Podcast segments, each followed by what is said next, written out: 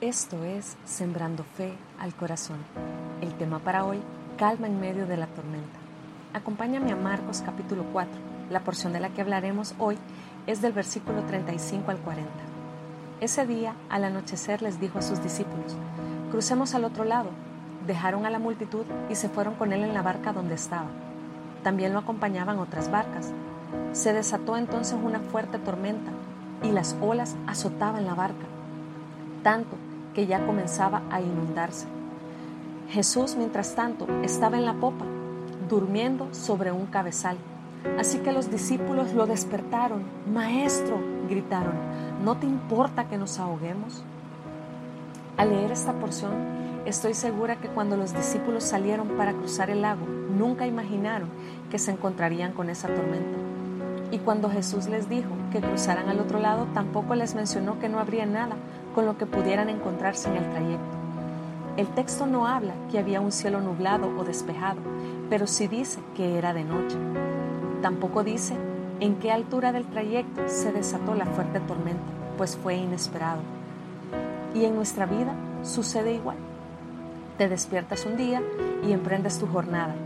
Te levantas pensando en que cumplirás con tu agenda o con los quehaceres en casa y piensas que terminarás tu día sin contratiempos y sin imaginarlo ni esperarlo, algo te saca de ruta.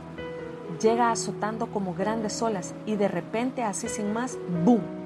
Sucede algo, un ataque, una opresión, una caída que lastima tu cuerpo, un cobro que no esperabas, pleitos en casa, un despido inesperado, crisis en las finanzas o como una ola tras otra se juntan diversas circunstancias y se convierten en una tormenta que azota y golpea tu estabilidad, tranquilidad y seguridad. ¿Qué haces entonces?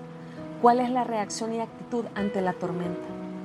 Los discípulos tenían en la barca a Jesús, le habían visto obrar antes, pero lo que me llama la atención es que en medio de ese caos Jesús aún está dormido, lo que me hace preguntar, ¿por qué no lo despertaron desde el primer instante y esperaron hasta cuando vieron que se podían ahogar?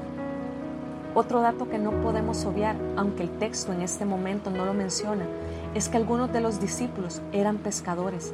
Las aguas no eran un territorio desconocido para ellos. Pero mientras están envueltos en esa situación, perdieron el control. No había manera de que ellos pudieran controlar lo que estaba sucediendo a su alrededor. ¿Cuánto tiempo habrán intentado controlar ellos la situación? Si cuando despertaron a Jesús dice el texto que la barca ya empezaba a inundarse. Vamos al versículo 38 en la segunda parte al 40. Maestro, gritaron, ¿no te importa que nos ahoguemos? Él se levantó, reprendió al viento y ordenó al mar, silencio, cálmate. El viento se calmó y todo quedó completamente tranquilo. ¿Por qué tienen tanto miedo? dijo a sus discípulos. ¿Todavía no tienen fe? Mira, no fue hasta que los discípulos acudieron a Jesús que la tormenta se calmó, pues bastaba una orden bajo su autoridad para que la tormenta callara y se detuviera. No fue hasta que perdieron el control y tuvieron miedo que buscaron a Jesús. En medio de la tormenta, su mirada se enfocó en las circunstancias a su alrededor. Y no me dejarás mentir, que al igual que los discípulos, nos pasa así. Luchamos, buscamos soluciones, tratamos de controlar la situación a nuestra manera, enfrentamos la tormenta en nuestras fuerzas y cuando perdemos el control, sentimos que nos vamos a hundir y el temor invade, entonces acudimos al Señor, olvidando que Jesús tiene el poder y la autoridad suficiente para traer calma y tranquilidad en medio de nuestra tormenta y que solo basta con una palabra de Él para poner en orden nuestra vida. Escucha esto, hay algo que los discípulos perdieron de vista. Jesús les dijo, crucemos al otro lado, con mucha seguridad. Jesús les dijo que cruzaran, mas no les dijo cómo sería el trayecto. Nunca les dijo que no habría obstáculos ni tormentas.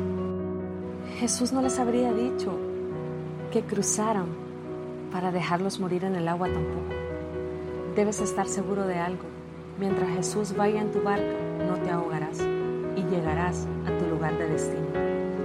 Una tormenta, una crisis no es tu final. En medio de la tormenta, tu fe es probada, como lo fue para los discípulos.